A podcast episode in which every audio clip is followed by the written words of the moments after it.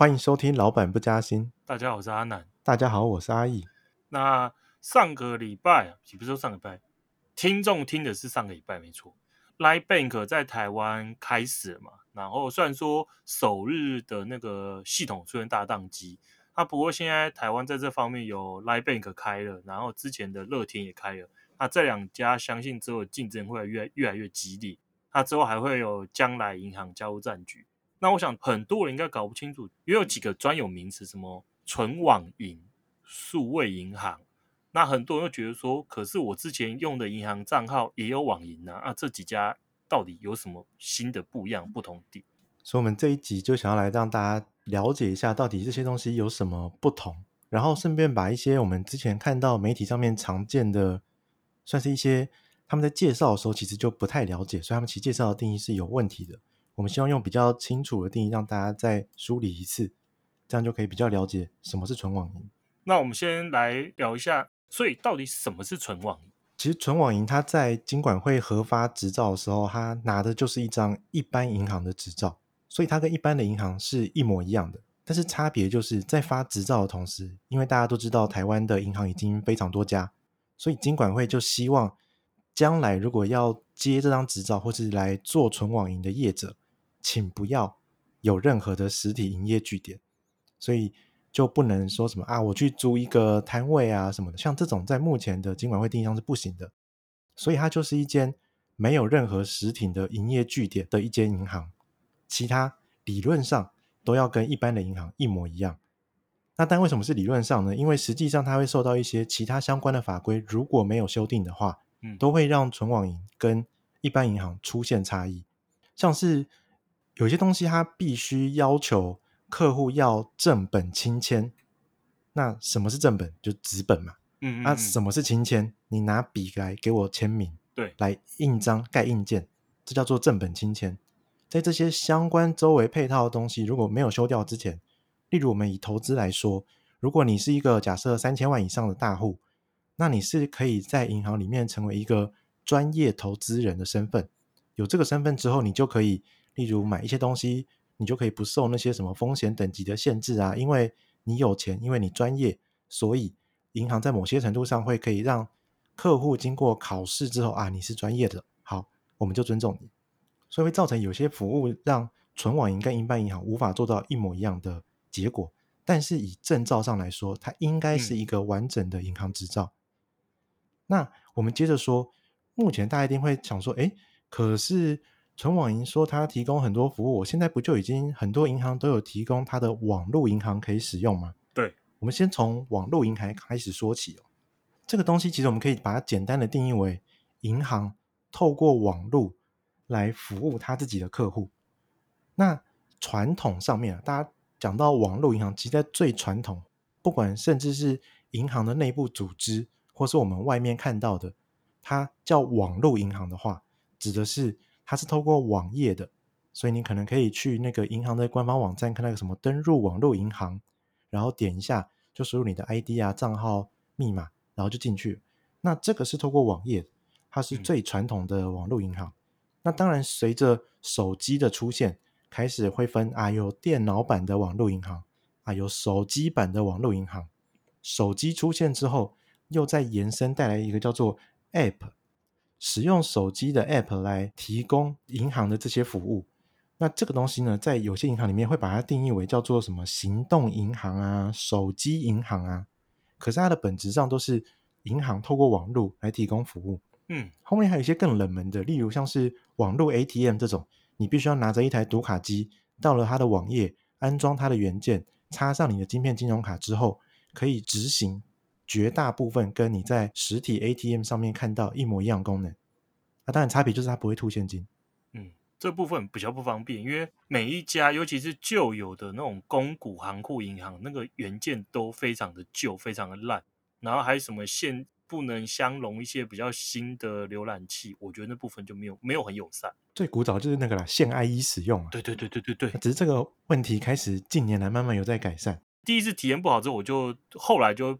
尽量都不太用这功能，不过这本来就是一个蛮冷门的服务了。嗯，那不管银行怎么样透过网络来服务这个客户，它的关键都是这个客户先在分行用实体的方式开过户了，所以你必须要先走进去。进去的时候，通常有些银行会有个什么服务台，嗯嗯，这个服务台就是专门处理开户相关的业务。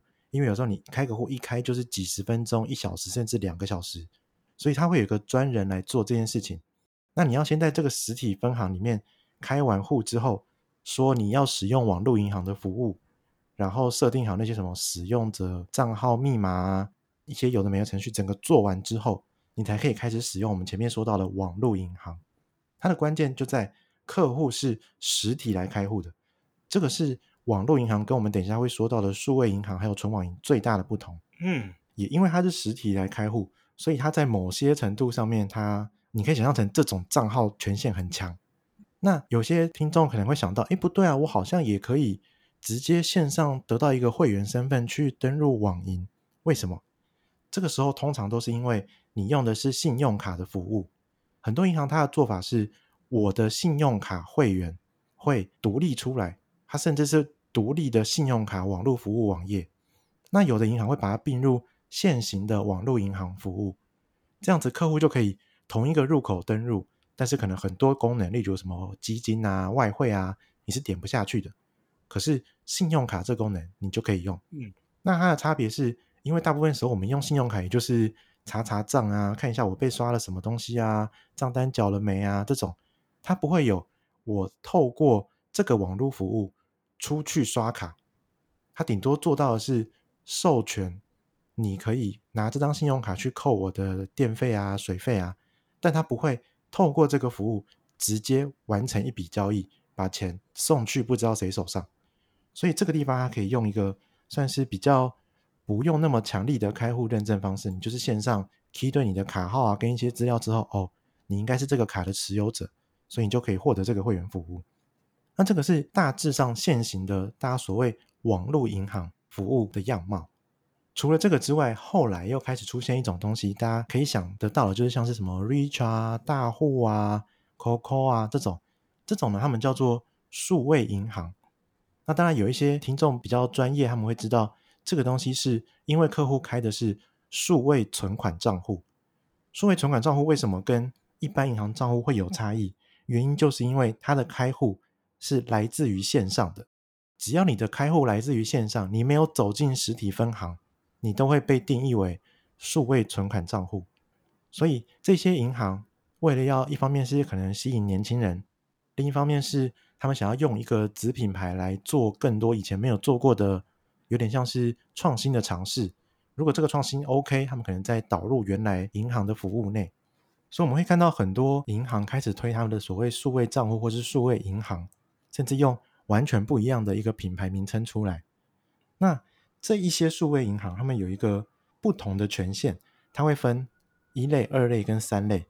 如果你直接数位，就是透过网络申请之后，你会成为数位存款账户的第三类。那它当然就是一个权限比较低的数位存款账户。接下来，它必须要透过的是已经在这个金融。等于是金融机构大家庭里面的这些其他机构来帮忙你认证，帮忙认证这个客户，他其实是一个真正的人，他其实已经因为他临柜在别的银行开过户了，所以这些银行串接起来，然后让这个客户的身份被提升、被确认。所以第二类，他其实给的是，例如你在同一家银行有开过户。所以你在同一家银行，假设我先在台新临柜开过户，我就可以透过台新银行这个临柜开过户的这件事情，来提升我在 Richard 上面被认证的等级。那但这边我们省略掉了一些，其实数位银行第三类，它在开户的时候也有透过其他同业的辅助啊。所以大家如果比较精细一点，会知道有一些叫什么数三 A、数三 B，它差别就是你透过的是你之前在其他银行开过的账户。或是你在其他银行拿过的信用卡来做认证，那当然账户又比信用卡再高一点。那除了二类跟三类之外，权限最高的是一类。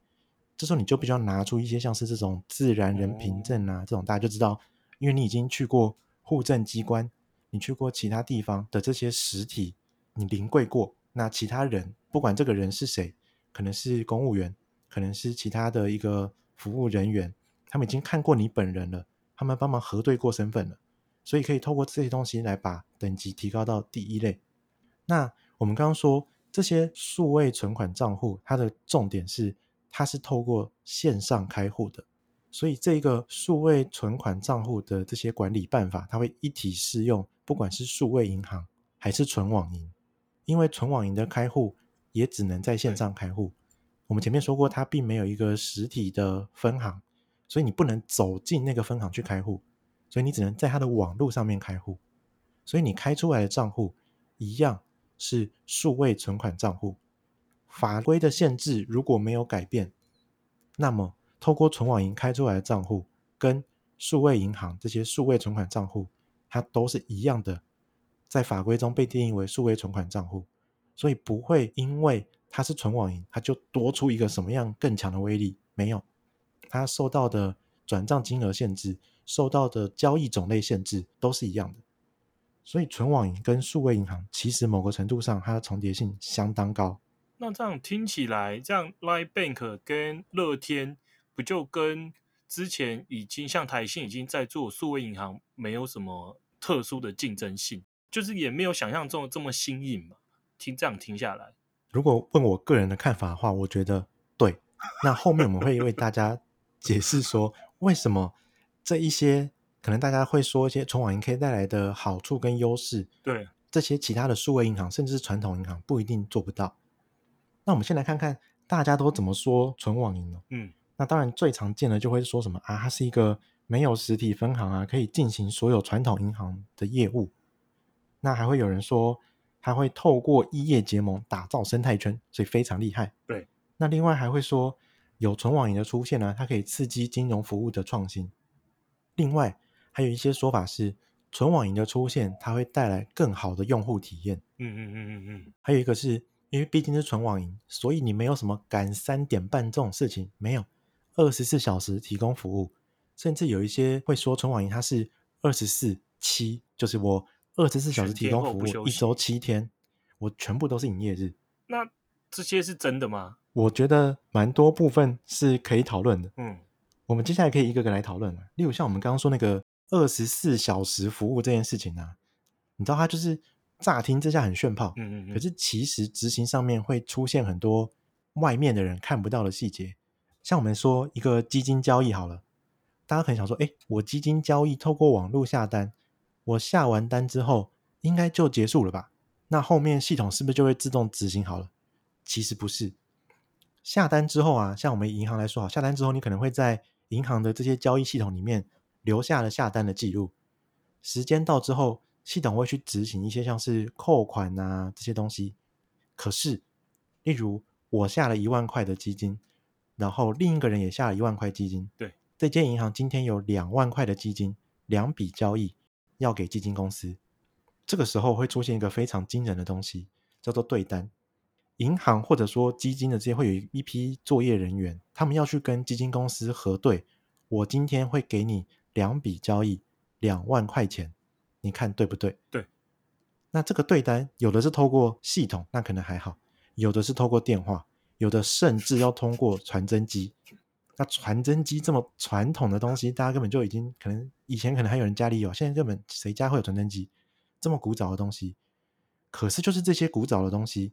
在后面服务大家去支撑这些金融服务，像去年的此时吧，曾经有一个说法是因为所有人都因为武汉肺炎的关系，所以在家导致债券没有办法执行交易，因为债券的那些交易员都是一样要在他们的公司电脑系统里面去敲单，那债券没有办法被执行交易，没有价格出来，没有价格出来，谁知道延伸出去的其他债券，例如奠基在公债之上去。加码去定价那些其他债券，怎么做出下一个价格？所以在我们那些想象中啊，这不是网络点一点就好的东西，背后其实有大量的人工在为我们服务，还有一些很传统的东西在执行。所以所谓二十四小时服务啊，它其实是很有问题的一件事情。我们再说一个一件事好，就是像我们刚刚大家说的，就是这些是投资嘛，你会想到啊，这有些外国的公司啊，会有些交易对手啊在那边处理这些交易对手，还有一些是我们。可能没有那么有感觉的，例如像是以转账来说，大家可能会想说，诶，我转账不就我现转，那、啊、对方钱就已经到了。大致上看起来是这样，但实际上啊，在大家可以转账的时候，是因为所有的金融机构都加入了那个财经资讯公司的它的一个大的网络，这个网络一样每天需要结账，它不会因为你说我二十四小时都服务客户，它就永远不跟你结账，所以它会有结账的时间，它会有账务要处理的时间，那这些东西它都会成为。在某些时候，那些交易你可能以为可以及时完成，马上就到，可能会后续带来一些些差异。当然，这个以转账为例，这个差异可能已经不像以前那么多。嗯，但是像我们刚刚说的投资这些东西的话，各个交易对手什么时候开门，什么时候休息，都会影响后续我们以为系统可以直接做完的那个时间。所以二十四小时的交易是很困难的。嗯，还包含什么？像大家不都会想说，我换美金吗？换美金这件事情呢，它其实需要的是。银行的交易室里面有交易员，他会去处理这间银行持有的美金，他可能去买去卖，他可能去跟同业借，那有足够的美金部位，他才能够报价出来让人家换，不然你可能有价格都换不到，那不是骗客户吗？所以这个时候交易是要有人在那边帮你做这些事情，不然银行半夜大家都下班了，如果他留的那个外汇不够。是有可能发生外汇换到爆炸，可是他拿不出钱。那当然这是很极端的例子，只是这边大家可以理解的事情是，为什么很多银行晚上的时候都没有进行外汇报价，或是外汇报价比较贵，因为他其实希望大家晚上先不要来换，白天我们有人在的时候你来换没关系。那这个是关于二十四小时服务的问题。嗯，那另外还有人说，他们觉得纯网银它的系统更强、更开放。所以它可以做到很多啊，就是飞天的事情啊什么的。可是这边大家要理解一件事情是，纯网银系统会更好，并不是根源于它是纯网银，它的关键是因为它是一家新开的银行，所以它可以有新的系统。新的系统不一定是表示新的就比旧的还要好，虽然说蛮多时候是这样，可是因为旧的系统当初在建的时候啊，它有它的历史原因，可能一台我们刚刚说。一个基金交易的主机，它当初只要好好的服务它行内环境里面其他的系统就可以了，所以它可以用一个很封闭的架构来设计。可是如果今天到现在这个年代，我们想要说，哎，为什么我的记账软体不能够去抓我在银行的投资记录？这样我就可以自动知道啊，我明天或是我过去这个月有三笔定期定额交易扣款成功，这样我记账不是更精准吗？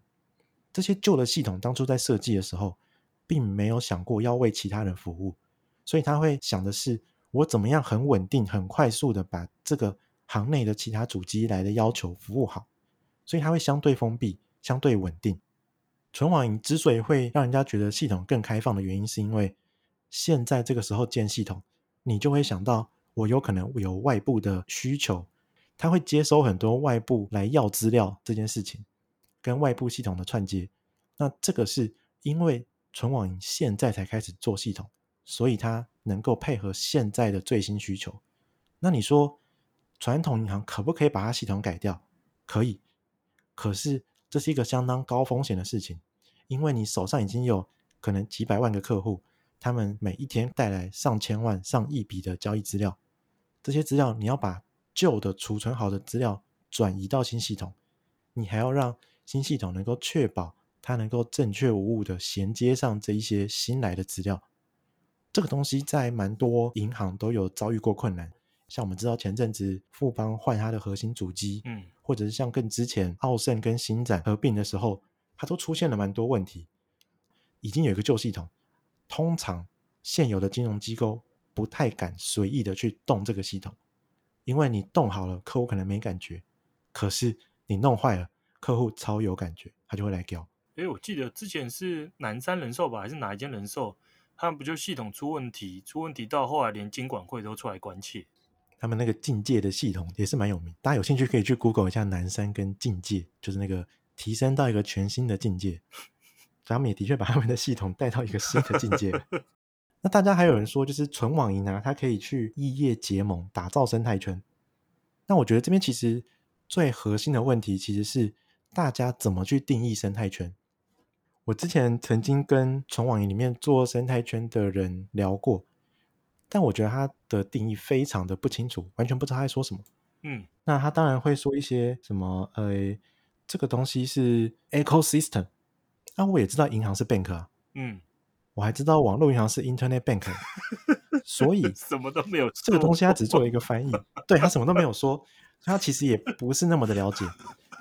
我觉得其实核心的关键就在于，因为生态圈这个东西有一点模糊，尤其后面又变成 buzzword 之后，它就变更困难。那我会觉得。生态圈应该要被一条线能够很清楚的定义出来，谁在圈内，谁在圈外。那不过我们先排除这个的话，其实生态圈有一个最核心的问题，叫做：难道其他银行不能做吗？其实大家银行都是可以做的，没有法规规定只有存网银可以做生态圈呢。那为什么存网银可以做得更好？我觉得是因为他们这两间公司的特色了。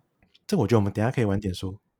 然后，另外还有一些像是什么更好的用户体验啊，什么金融服务创新啊，这个也是蛮傻眼的。难道其他银行就不能把 App 设计的 U 差变得更好？难道他们就不能有服务创新的点子吗？所以我觉得这些都是目前常见的一些对于存网银错误的看法。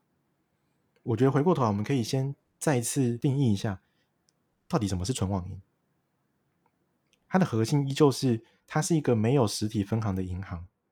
所以，如果有实体银行能做的事情，相对过来，它就是不能做的，这是它的限制。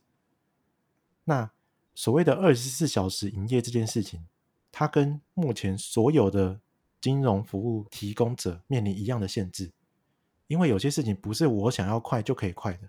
对，那个基金公司硬是跟我要传真，我也没办法用系统来处理，因为我就是要传真完打电话过去，有人跟他说。你有收到我的传真吗？有，好，下一步。所以它这个东西限制是来自于其他对手，而且所有银行都会面临这样的限制。那另外还有就是，我们刚刚说它没有实体分行，所以纯网银有一点像是被迫去外面找结盟。大家可能觉得，哎，啊，实体分行在那边到底能干嘛？其实实体分行它能够以那个分行为中心，辐射出去服务它周围的。许多客户，可能大家想象得到，例如你可能可以走去你家附近的分行办事情，或者如果你在某个地方开了一间公司，这个分行可能就会有业务派来跟你的公司讨论，你有没有什么资金上面的需求，可能不是借钱，可能就只是我每个月怎么样拨薪水给我的员工。这个时候有一间分行在附近，方便多了。那当然从另一个角度来说，更方便就是你要找个地方举牌抗议。无良银行拐我的钱，你有地方去举牌，但是存网银就会没有啊。不过我们回到这个分行服务的这个东西，或者我们回到存网银被迫去找生态圈合作这件事情，难道传统银行不能出去找生态圈合作吗？他不用被迫，但他想要赚更多钱，是不是一样也可以出去找人来合作？其实也是，所以其实。蛮多东西它并不是根源于纯网银，而是它根源于其他的东西。所以我会觉得，接下来纯网银它可能会面临一些考验。其实我觉得最大的考验不在我们刚刚提过的任何东西，而在金管会后来，我觉得画蛇添足了，加了一个要求。他说，纯网银不可以削价竞争。可其实，纯网银有一个很大的优势，就来自于它把一些成本省下来。例如，传统上，如果大家想象一下自己家附近的那些分行啊，你可能会发现，那些分行通常都长得还蛮光鲜亮丽的。它可能在漂亮的新大楼里面，它可能在很好的三角窗。那当然，近年来很多不会去找三角窗，因为成本太贵。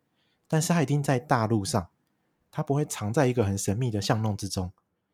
那这些大路上面，马路第一排光鲜亮丽的一楼店面，这些东西。都是相当贵的，所以有人估算过，一家实体分行，你可能有租金、水电，养了一些人，然后还有一些相关有的没的这些营运成本，每一年为一家分行少说要付到五千万这样子的钱。如果五千万的成本就在那里，传统银行会有很强的诱因，要想办法把这五千万赚回来。那他怎么把这五千万赚回来？好心一点的话，那当然就是他努力做嘛。黑心一点的话，他就是乱做嘛。我不管怎样，我先骗到客户，把钱骗来，那钱骗来之后，我赚到钱，赚到钱再说喽。所以这个东西其实是纯网银有机会，等于是导正这样的销售风气的一个关键。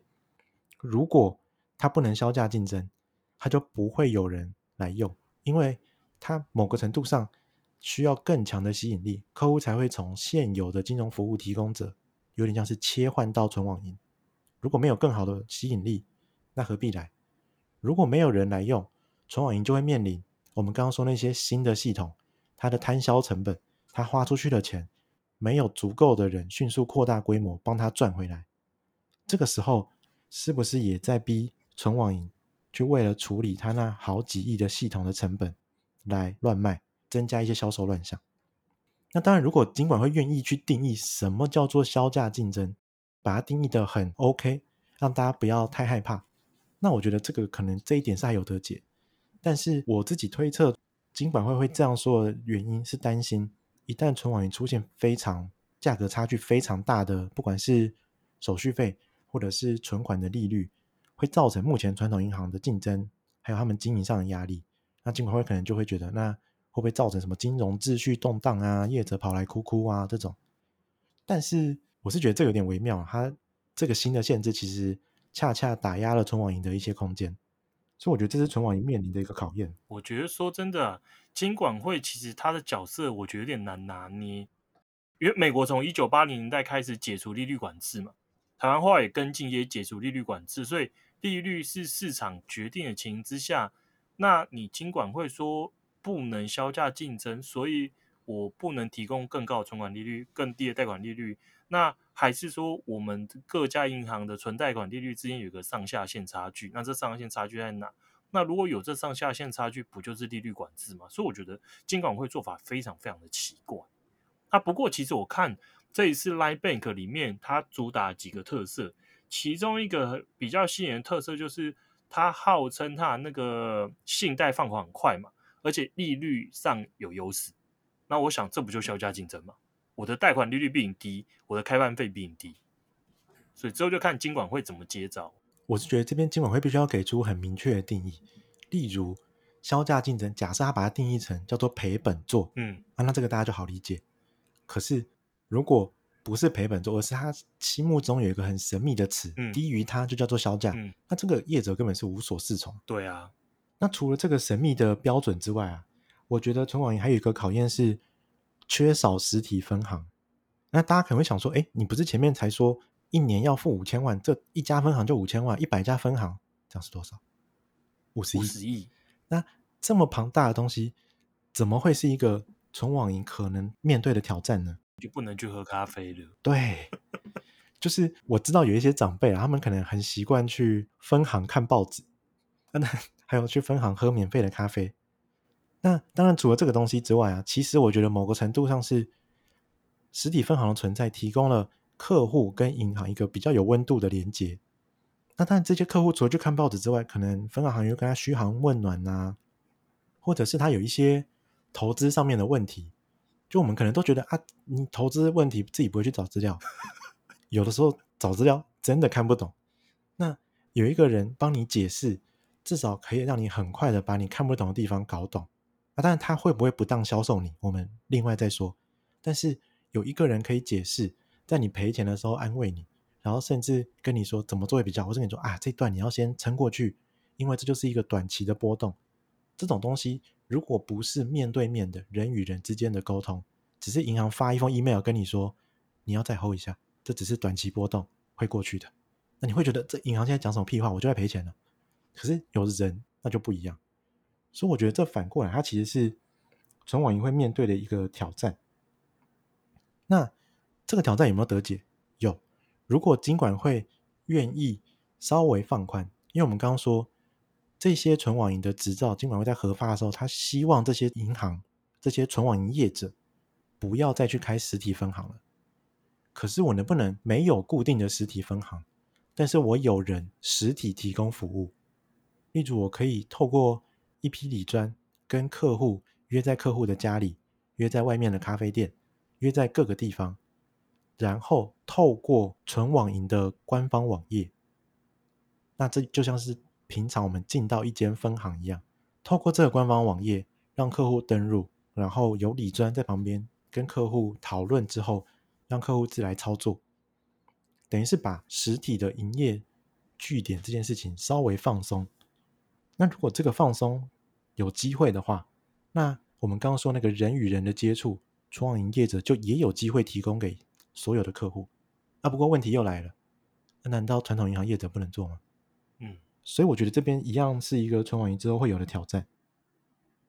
那接下来就是有一个我觉得蛮想讲，就是生态圈。我觉得生态圈是存网银来说一个蛮大的泡沫，也不能说是泡沫，就是大家吹的很大，幻想的很多，梦很美好，可是实际上怎么去做这个生态圈，它可能就会让不管是媒体上面可能大家报道角度都不一样，或者业者自己可能会说的有一点不清楚。像是有一个角度叫做针对客户的多种生活场景，例如我早上起来要干嘛，然后我出门搭公车上班，那我上班到中间吃午餐，午餐吃完之后下班，下班搭公车然后去看个电影，然后回家在网络上面做什么东西，然后最后上床睡觉，在这样子的一个某个客户的一天之中，那金融业者完整的提供了他的服务。所以这就叫做一个生态圈，有些人是这样定义的。那我觉得这些问题其实都回到一个最源头，叫做你怎么去定义一个生态圈。以我个人的话，会觉得你要能够画出一条线。例如像我们刚刚说乐天，乐天为什么可以说它建构了乐天生态圈？嗯。因为在这个生态圈里面，所有的东西都可以使用它的叫做乐天超级点数，是不是？对对，都可以用它的点数完成这些所有的服务。所以他可以说，因为我有这个点数，画出了一条线，有点数的点数能用的，在我的生态圈内，不是乐天点数的，例如你是 Open Point，那就不干我的事情。所以他画得出生态圈内跟生态圈外。如果你想要加入乐天生态圈，你要能够让你的商品被乐天点数使用，那这个是因为点数而来的生态圈。那有一些生态圈，它不完全是点数，它可能是账号来的生态圈。例如什么，像是大家可能可以用 LINE 的账号登录很多有的没的服务。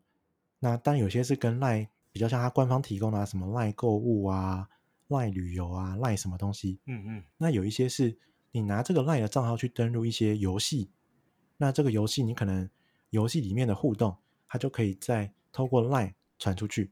例如你在游戏里面跟你同一个公会的某一个朋友，你要互动，或者是你想要分享给你现实朋友里面这一个游戏的相关的赠品，它就可以再回到 LINE 的这个主 App 里面来。它透过的是 LINE 的账号画出了这条线，能够用 LINE 账号串起来的是它的生态圈，在圈内不能用它的账号叫圈外。你是脸书登入的，那就不干我事。嗯，但你是 LINE 账号登入的，那。你就是在这个生态圈内，我觉得有办法画出这个线，做出圈内跟圈外的，它才能够定义出我有什么生态圈，还有我怎么用这个生态圈更好的服务我的客户。目前我看到蛮多是没有做出这样子的服务，而且啊，像我们刚刚说的，有一些例子，我们假设以 Line Point 来说啊，Line Point 现在台湾最近还蛮风行的，Line Point 的生态圈呢，很多都会说什么啊，那我可能。呃，食衣住行都可以使用 Line Point，可是 Line Point 的点数只有 Line 可以发吗？不是，花钱就有。所以大家可以看到很多其他有的没的厂商，他也去花钱买了这个 Line Point，送给他自己的客户，所以他的客户因此得到 Line Point。但你要硬说这个厂商是 Line Point 的生态圈吗？好像哪里怪怪的。他不过就是去采购一下 Line Point 送给他的客户而已。嗯，所以要说这是一个生态圈的服务，好像哪里错。而且 Line Point 不是 Line Bank 发的点数，它是由 Line 自己发的。所以你要说这个刚刚那个买了 Line 点数去送他客户的厂商是 Line Bank 的生态圈吗？好像怪怪的哦。那除了这个之外啊，有些是花钱的嘛，那有一些是不花钱的。不花钱的我们可能叫做资源交换。例如我本来开户就会送东西，那你的那家公司开户也会送东西，不如我们两家公司来合作。现在开我户的人会送你公司的东西，开你公司户的人会送我的东西，这个只能叫做资源交换，这个不叫做生态圈。概念其实跟刚刚说的一样，我只是不花钱去采购了 Line Point，因为我拿了我的别的东西跟对方做交换，不表示我们两个人在同一个生态圈。它必须要有其他更多的合作、更紧密的策略，才能够叫做我们在一个圈内。一旦不能定义出圈内跟圈外啊，它就变成一个很虚的东西。所有人都在说生态圈，但所有人都做的不对。那还有一个纯网银，大家会讨论叫做啊，那个纯网银他们很多股东，例如他有电信当股东，他有便利商店，他有什么当股东，那是不是就可以建立起这些股东的生态圈？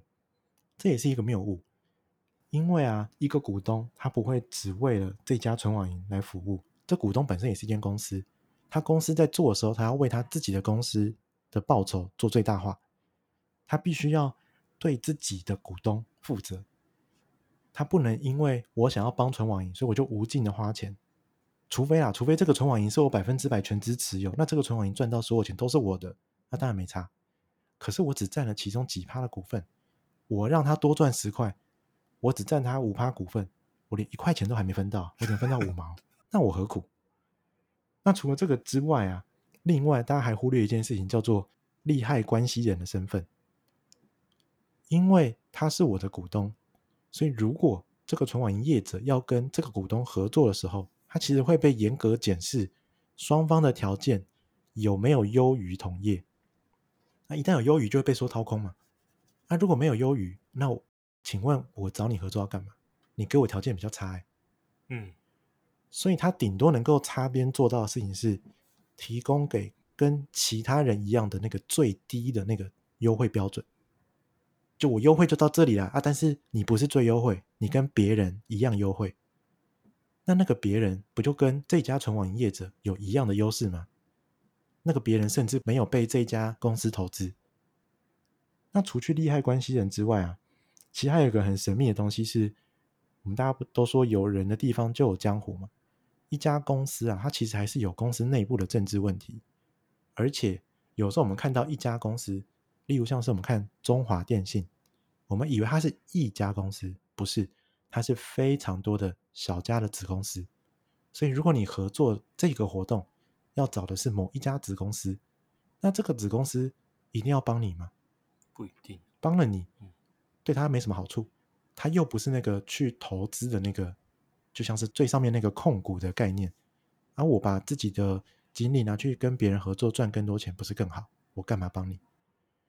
所以他会让我们大家看到的那个股东，他其实不能很好的为存网营业者带来优势。那当然，我们上面讲这一大块。都回到一个问题：其他同业能不能做？除非这股东内部有一个规定，说我们公司除了这个纯网银以外，其他都不合作，否则大家都是来谈生意的，大家都花钱交朋友，为什么其他人不能做？那纯网银的优势又在哪？